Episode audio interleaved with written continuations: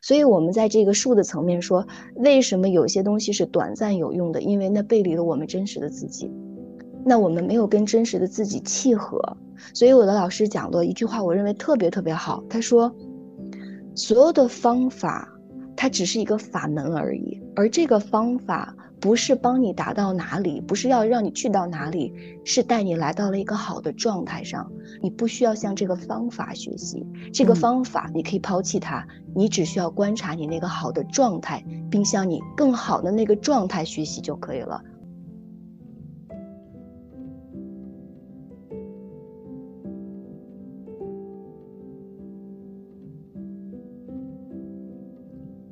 你现在收听到的是《天使在我家》这个节目。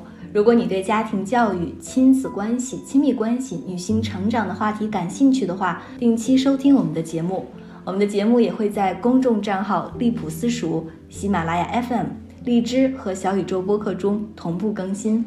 我们呢，保持一颗开放的心，期待听到不同的声音。我们了解并确认，养育是一场共创。我们希望可以和每一位精心养育的父母互动，请在我们的平台下方给我们留言吧，我们会认真聆听您的声音并给予答复哦。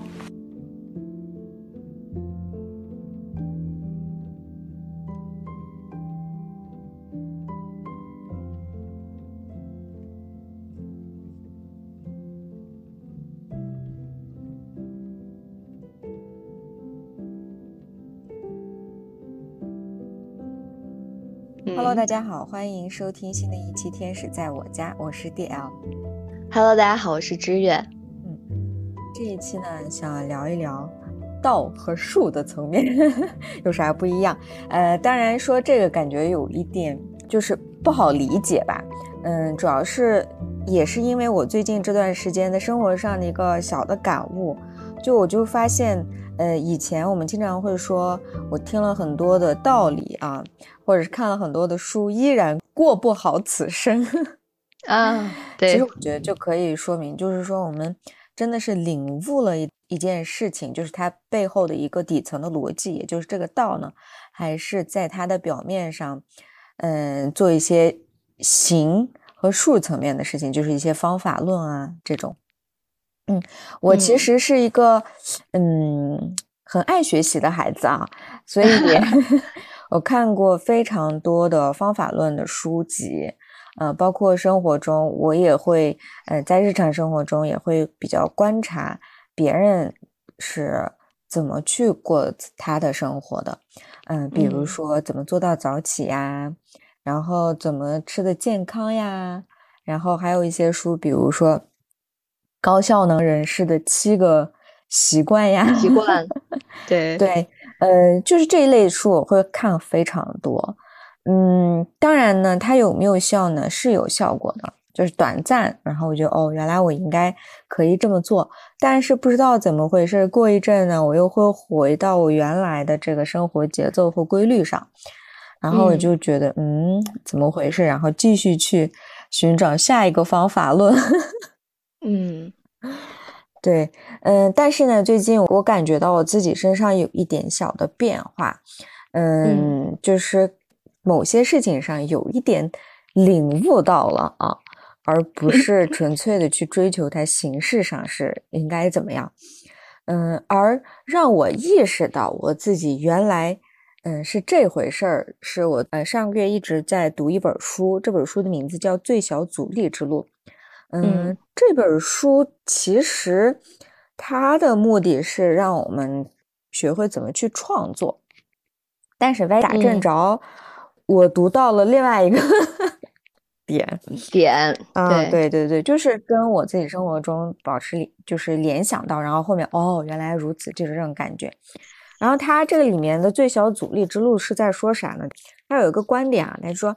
无论如今你走到了一个怎样的人生境界里，当初一定是沿着最小阻力之路走出来的。就是河流，它也是按照它的这个河床去走，就会成为它的一个固定模式。然后就是说，其实你我们的生命呢，就像一条河。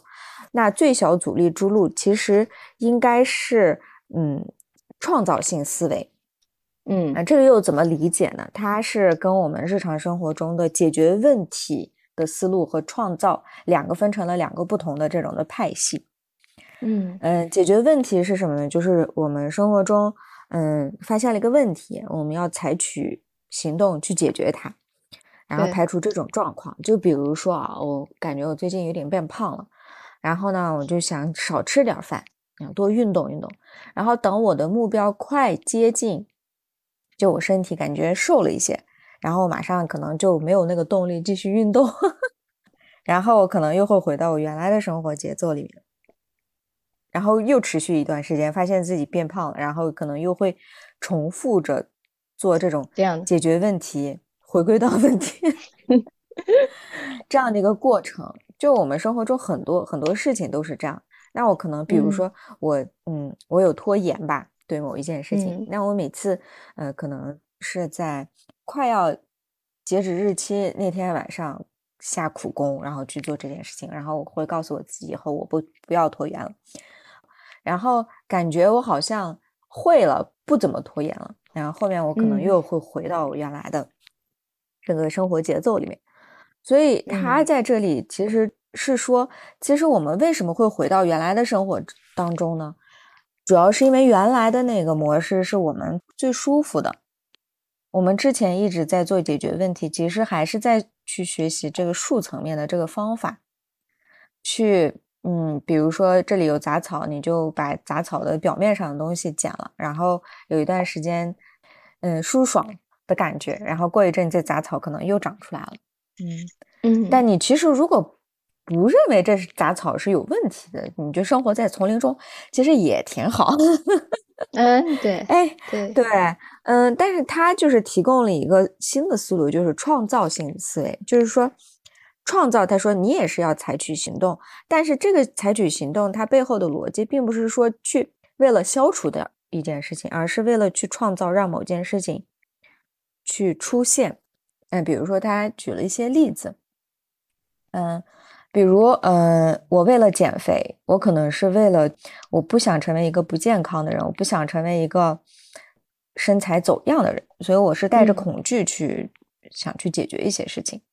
但他说，如果你换一个思路，就是说，你的目标呢，就是我就想成为一个健健康康的人，啊，或者是说你是想完成一件事情，想创造出某个东西的时候，然后这就是底层逻辑嘛，你是向好的，那你呢不需要去追求那个形式上的东西，你自然而然，你碰到了垃圾食品，你可能就会少吃一点，吃的太饱了，你可能就会。停下来一点，就是你的底层逻辑是认为你自己是一个健康的人，或者想成为一个健康的人，然后就是说不需要太刻意的、用力的去追求这个方法。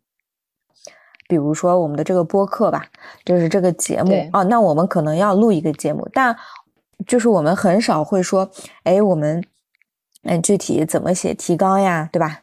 然后怎么把这个过程这个具体的东西。就是很少，那我们脑子里面就有哦，我们每周可能需要录那么一次，或者是说定期更新，嗯，然后呢，我们就继续过我们自己的生活。那在这个过程当中，当我们发现某一个比较嗯好的观点或者想说的一件事情的时候，我们就说哦，这个我们下个星期可能可以来说，然后这个就自然而然就发生了，你也没有太费力。对，这就是他所说的这个创造性的思维，也就是这个愿景。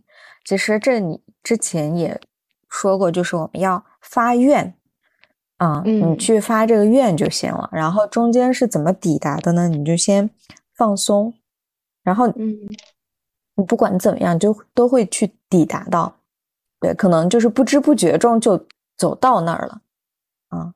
嗯，对，所以我然后我就我当时我就突然间就想，哎，这不就是一件事情背后的那个。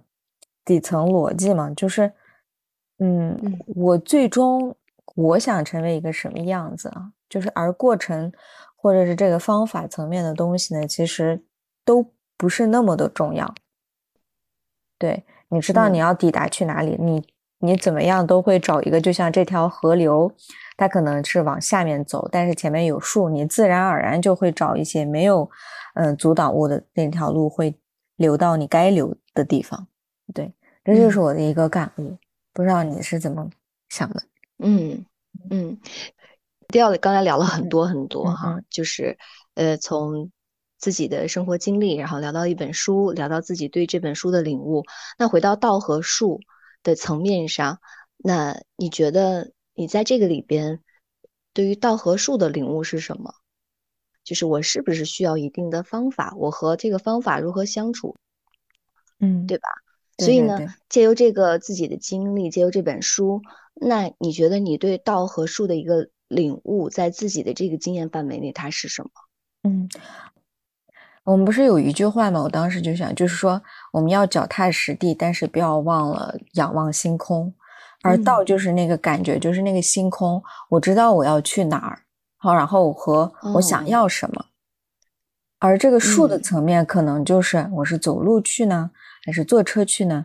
我是要先学开车呢，还是先去学游泳呢？就是这些方面。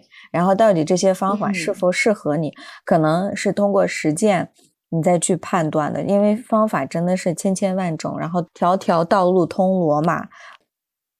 对，就是我嗯觉得我在这个上面是有很强烈的共鸣的。对，嗯就是刚才你说到的这个，就是我们在仰望星空。其实那个星空的话，只是我们头脑，比如说我们头脑里边的一个某一个愿景。对但是呢，刚才我们提到的术是，无论是开飞机也好，坐嗯车也好，徒步也好，那其实是我们在走的这个过程中的形式和方法。如果能够拥抱我们那个愿景的话，其实我们能够通过这样的树来使得我们跳出局限，去拥抱生命的无限的可能嘛。我今天会觉得这个话题真的超大，因为嗯道对于我而言，可能就是我生育万物的这样的一种就是自然规律，嗯而它可能会以更大的形式存在。但是我都会就结想结合一下我自己的这个经验，也结合迪奥刚才说到的，就是哎最近一段时间的领悟，谈谈我对道和术的这过来的这个过程中的一些心路历程吧。嗯，其实，嗯，我觉得以前我是非常头脑的，较比现在的我来讲，所以我在开始自我探索的时候，我总会有一个求，内在的一个求的这个声音是什么？我要变成什么样？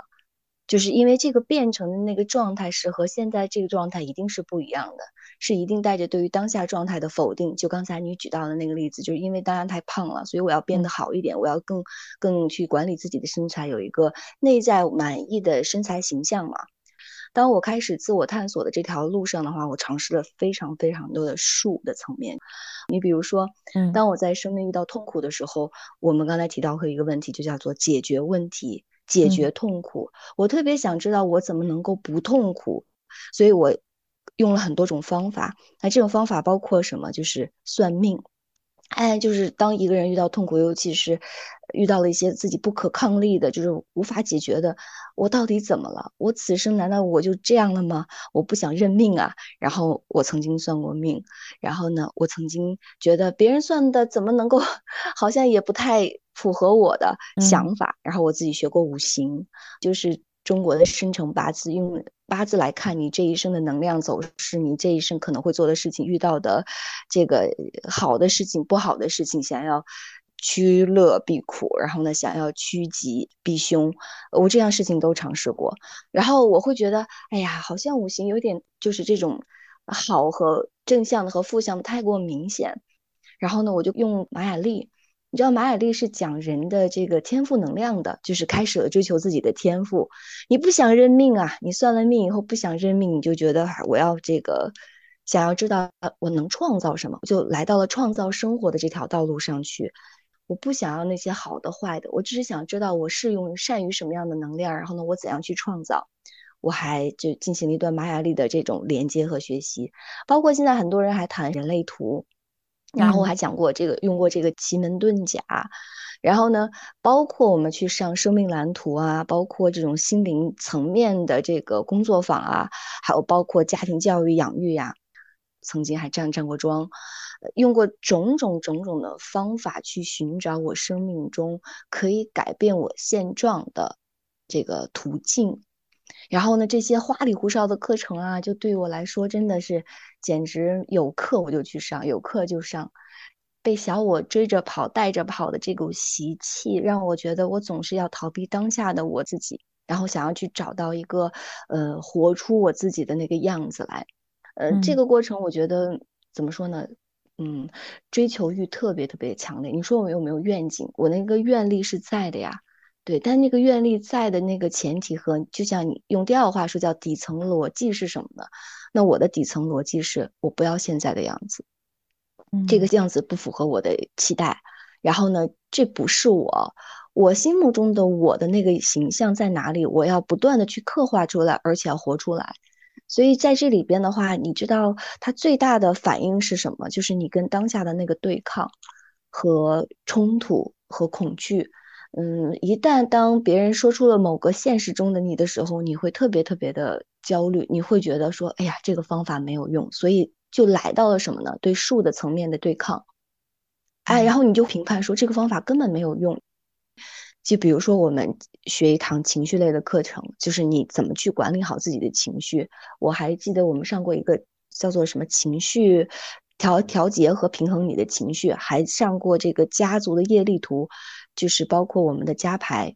呃，在情绪那堂课上，我们去提供了非常非常多的工具，以使得你看见你内在的那个自己，然后呢，去释放你的那种恐惧。你你知道，就是人到了一种紧张状态的时候，那种紧张是什么？就是一个陌生人的眼神都可以杀死你。我不知道 迪奥有没有经历过这一件，我是有的。就是那段时间，你太想呵护那，因为你内在的那个内在的那个自己太脆弱了，脆弱到你不想让他受到一点伤害。所以呢，你要给他找很多的罩罩给他罩起来，但是你无奈你会遇到生命中、生活中一个某一个你看起来不那么友善的眼神，那个时候就这一个眼神，你打了招呼，别人没有很热情的回应你的这一个现象，就足以让你难受半天。嗯，所以你你想要好啊，那我想要好的方法是什么呢？我要我要变化，我要调整。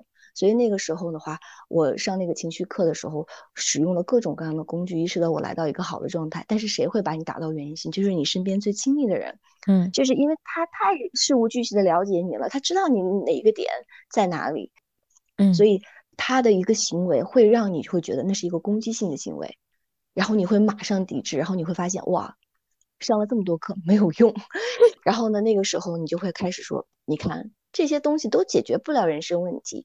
嗯，所以术的层面就受到了你的评判，然后呢，你会发现你就想放弃这个，追求下一个，看看下一个是不是有用，是这样吧？所以这也就是为什么当你回到那个习气的状态里，我们所谓的叫做舒适状态，因为你就想在那个情绪里，就是有的时候情绪它其实是可以保护你的，因为你不断的去扩张自己的那个能量，使得别人来呵护你，因为你达到了你的目的。嗯，就是你只有使得它泛滥了，别人才能注意到你，就像孩子一样嘛，就是哭的孩子有奶喝嘛。嗯，当你用这个工具用的很好的时候，它能达到你你想要的目的，所以你根本不想放下这个情绪，这个这个东西。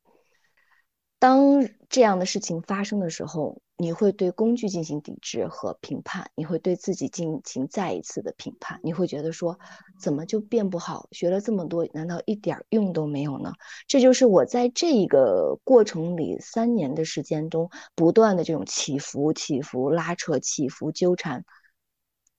有一段时间我们在学《道德经》，《道德经》说什么？道可道，非常道。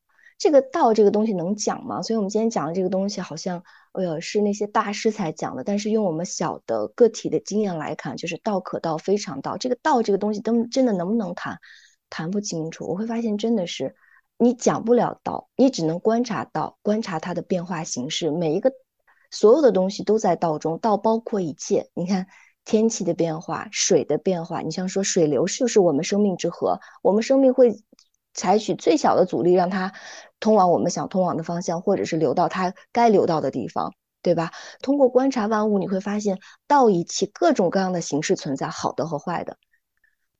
连树是不是道的一层一个层面？是不是道的一部分呢？它也是。所以人家有句话叫做“以道育树，以树载道”，就是我们知道原来道无处不在，这一切的形式就是道的时候，我们不能背离道。而去使用这些术，所以我们要正言正行，正走正道。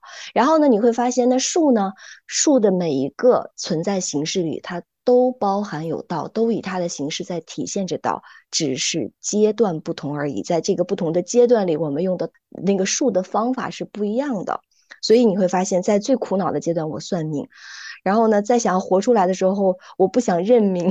然后呢，我采用了各种各样的方法，使得自己的能量、内在核心力量变强。我就想到了孙悟空，你知道吗？孙悟空，你说菩提祖师去教他这个武功啊，教他这个七十二变变化，你说他厉不厉害？菩提祖师厉害啊。呃，孙悟空厉不厉害？孙悟空也学到了七十二变变化，学得很腾云驾雾，学到了一个跟头十万八千里啊。可是。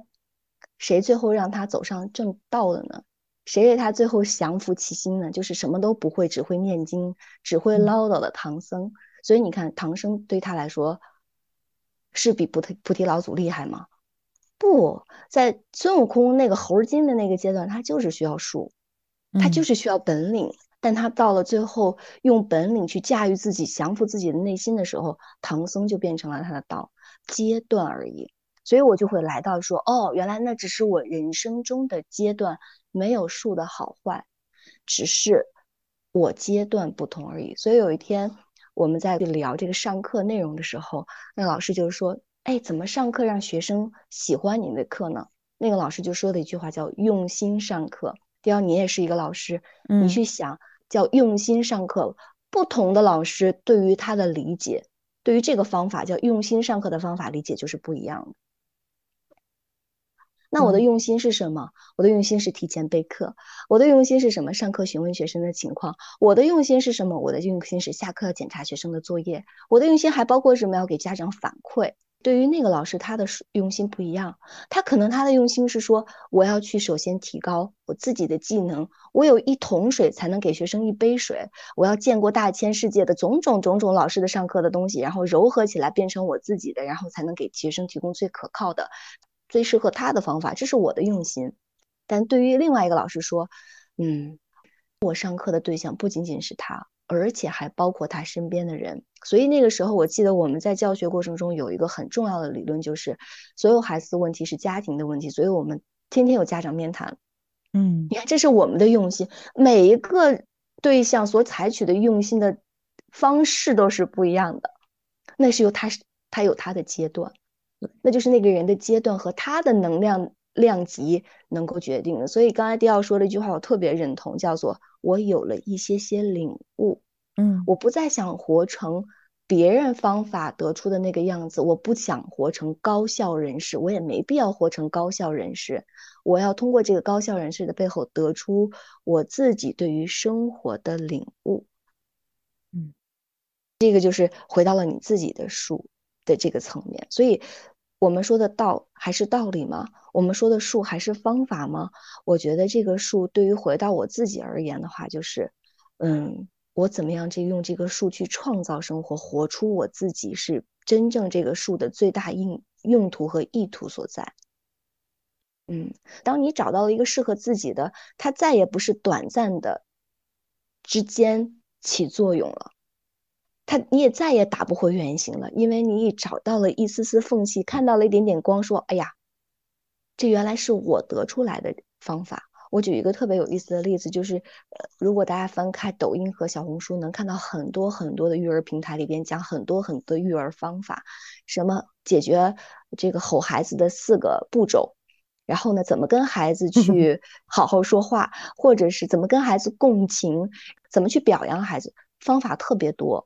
我就在看后面看这个评论，有一些妈妈说：“哇，老师你讲的真好。”然后有些妈妈说：“可是太难了，根本做不到。”所以这些都是什么？这些都是别人的。当他说太难了，做不到的最重要的原因，不是他不知道有这四个方法，是他他没有这四个方法是属于自己的，没有这四个步骤是属于自己的步骤，因为他输在了第一个还起点的那个步骤，叫做我控制不好自己的情绪，我连想都想不到好这件事，我只想发脾气。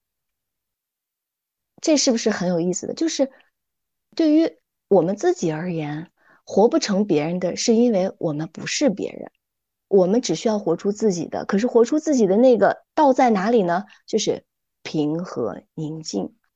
我先生都不喜欢运动啊，坚持不了三天。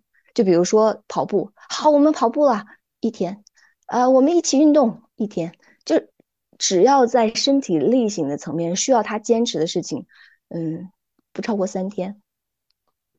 我最近在观察他，你知道吗？就是是因为他没有找到适合自己的。我在练瑜伽嘛，然后我的老师就是一个很用心的老师，他跟我说，当你好的时候，不只是你好。是你身边的人都在变好。我先生跟我上过一次课，哇，他说我都不知道瑜伽这样子这么舒服。虽然他做的很艰难很笨重，但是老师知道怎么去鼓励他。我才知道这个男人这么需要肯定和认可。然后他上了三次，说我什么时候能再去上瑜伽课？就是你别人说的健身的方法、节食的方法，对于他来说再好，那都是对于他的否定。在瑜伽里，他不需要否定自己，他只需要往前迈一步。所以，我们在这个术的层面说，为什么有些东西是短暂有用的？因为那背离了我们真实的自己。那我们没有跟真实的自己契合。所以，我的老师讲了一句话，我认为特别特别好。他说，所有的方法，它只是一个法门而已，而这个方法不是帮你达到哪里，不是要让你去到哪里，是带你来到了一个好的状态上。你不需要向这个方法学习，这个方法你可以抛弃它，你只需要观察你那个好的状态，并向你更好的那个状态学习就可以了。我都不是你那个最好的状态，就是找到自己最好的那个状态，这个方法的功效就结束了。所以，当我们又落回到原点，忘记了那个自己的状态时候，为什么大家就修行修到一定阶段，他们说守住？当你到达了某一个境界的时候，你要守住。守住的原因是什么？不掉回原来自己的习气里。而守住的话，你只需要全方位的观察自己，什么使得你来到了这么一个舒服的状态？而这个舒服，这个自在，是你真实的样子，不需要刻意的伪装、刻意的诠释、刻意的拿捏自己、矫揉造作，这些都不需要了。你就是这样，你会发现原来这样就这么好，而这个状态就是我们学习的对象。所以，我们曾经当老师，我们给学生提供技巧，你会发现学生为什么最后可以学得很好，是因为他们不断的向自己一个好的状态趋近，了解了那个状态，不断的向那个状态走近，不断的向那个状态靠近，是学生的自信起的作用。那个自信来自于什么？就他相信自己。他在相信自己里的那个状态里的时候，他不紧张了，你知道吗？他不会觉得我怎么这么糟糕哦，距离那个好好远呀，我还需要好努力。不是，为什么我们减肥减不成功？因为我们总是很紧张自己会变糟糕。所以你会发现，当我们减肥之所以可以成功的时候，是我放松。就像迪奥刚才说的，我只是需要一个健康的自己。你越放松，你越自信。你越自信的时候，你的自信就出来了。所以，你当你向你的自信之光学习的时候，你会发现你无法再掩藏自己，在无法装饰自己，无法再使得自己变得拿捏扭捏的时候，说：“哎，你看这样的我美不美？”你不需要，因为你越放松的时候，那个自信就是最美的。我们越紧绷呢，当我们在树的逻辑里、树的层面、树的底层里边不断的去苛责自己的时候，你会发现。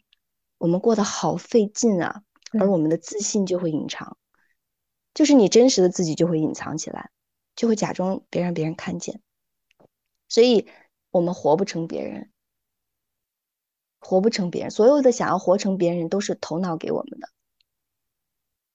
所以这是我就是自己这一段时间结合，就是我过去的经验里边讲的，我作为妈妈所有的这些学习的。作为老师，然后呢，体悟的，然后包括现在又看到很多老师在教学，教我的孩子，我的自己的一些感悟的，然后我会发现，原来我们的术的层面方法其实特别多。记得第二上次我们在聊那个愿景的时候，你说哦，原来其实挺简单的，其实就是守住自己的那个心里的那幅图像，心里的那个愿力，然后呢，走该走的路。走当下该走的那一步，然后自然就走出来了，就成了。嗯，那那个过程是什么样的呢？就是当下的一切都变成了方法，呼吸变成了方法，行走变成了方法，吃饭变成了方法，我们再也不需要头脑里边的高效人士的某一个方法成为那个我们的方法，是如果我们全然的就在这一刻的时候，那一个瞬间就会让我们活出来。其实我们所有的方法，我觉得回归到一点上，就是允许生命经由我们活出来，允许到经由我们活出来，那个状态就是全部的你，就是潜能绽放的你。就像水一样，我可以流到很脏的地方、坑坑洼洼的地方去滋养一方田地；我也可以流到海洋里，成为海的一部分。我还可以变成天上的气，成为云朵，然后呢再下来。我也可以成为沙漠中的一株植物里的一点点那个湿气。都可以，那是它的全部的部分，它不局限于某一个特定的形式。所以，当我们如果活出我们全部的那个真实的自己的时候，我们早已没有了形式。你今天可以很邋遢，你今天可以很很绽放。所以那个时候，我们还需要解决问题吗？就不用了嘛。嗯。所以这个东 西说的很容易，但是我我是有一个真的很强烈的感受，就是嗯，不要在头脑里去寻找更有效的方法。真的允许你自己的方法经由你而绽放出来。关于养育也好，关于亲密关系也好，关于我们的事业成败也好，就真的当我们越放松，越放松，越来到放松，越来到今天只是走路，只是吃饭的时候，我们就会自在，我们就会潜能绽放。关键是你相信吗？对。我觉得这 这这个问题是最有力量的，其实，嗯，所以当我们再去问自己，哎呀，我是什么？我要到哪里去？我要到哪里？我在哪里？你会发现，我们全就是在用一个小我在抓，就变成了一个知识的客体在抓住。我需要这些知识去喂养我的大脑，喂养我自己，让我自己变得强悍有力，然后呢，变成活成别人想要心目中的那个样子。嗯。但是我们知道再多，不知道的远远更多。对，哎，其实，嗯，其实我觉得最最终还是你相不相信你自己生命的本质不会因为这些形式上的不同而有所缺失，或者对，不会有缺失，不会有缺憾。但是我们害怕呀，你知道吗？就是那种害怕是什么？我不知道你有没有蹦过极？没有。蹦极的时候。你知道有一根绳子拽着你，但是你要撒手的那一刻，你知道吗？你的心会跑到嗓子眼儿，就是 不能呼吸，嗯，就是会窒息，就是你完全对那个心到嗓子眼儿的结果是什么呢？就不能呼吸，因为你窒息了。所以他们会说喊出来，喊出来。那个喊出来的过程是什么？就是你这样的话你能呼吸了，否则你就憋憋气嘛。嗯嗯嗯，所以你可以蹦极试试，然后就是就是那种感觉，你不知道你那根绳子会不会拴着你，那个绳子就是在拴着你，但你不信它，就是这样的一种矛盾心理。嗯，我觉得就是如果遇遇到了一个树，你就用它；如果不用它了呢，就放下它。放下它了，不是说我们又回到了一个不好的状态里，是它没有帮我达到一个某一个。一个我舒适的和自在的状态，那我就放下它。如果真的达到那个舒适的状态了呢？记得就向你自己的那个状态学习，去看、去观察自己那个状态是什么，这个状态让你怎么了，以使得你自己觉得这么欣赏它。嗯，我觉得听完你这么一说，我又多了一些啊，多了一些经验是吧？对，也不是经验吧，就是那种。就可能我就是知道，然后又点点连成线的那种感觉，嗯，我觉得我们这一期非常好，我觉得受益者最大的还是我，是吗？那也是我啊。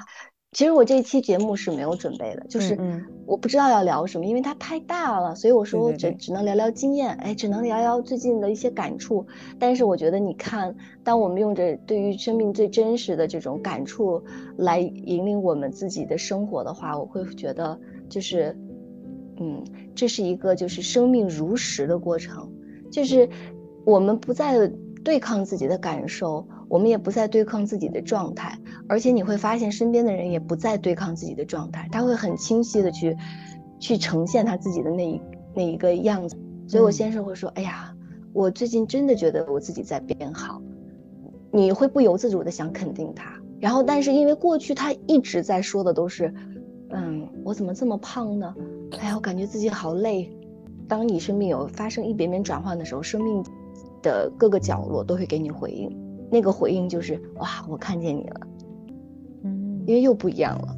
对，所以生命的信号来自于各个角落，因为那是我们因缘和合当下阅读到的那一个实相。过去为什么我阅读到的是我太胖了，我太糟糕了？而现在为什么我阅读到的是他真好，我好幸福，他给我这么大的变化，我从来没有想过他这么好。这个是我们需要向那个状态学习，那个状态，外面那个状态也是我们自己的状态啊，对吧？记得向他们那个状态学习。嗯，好了，今天我们就聊到这里吧，感恩大家，感恩迪奥。嗯嗯。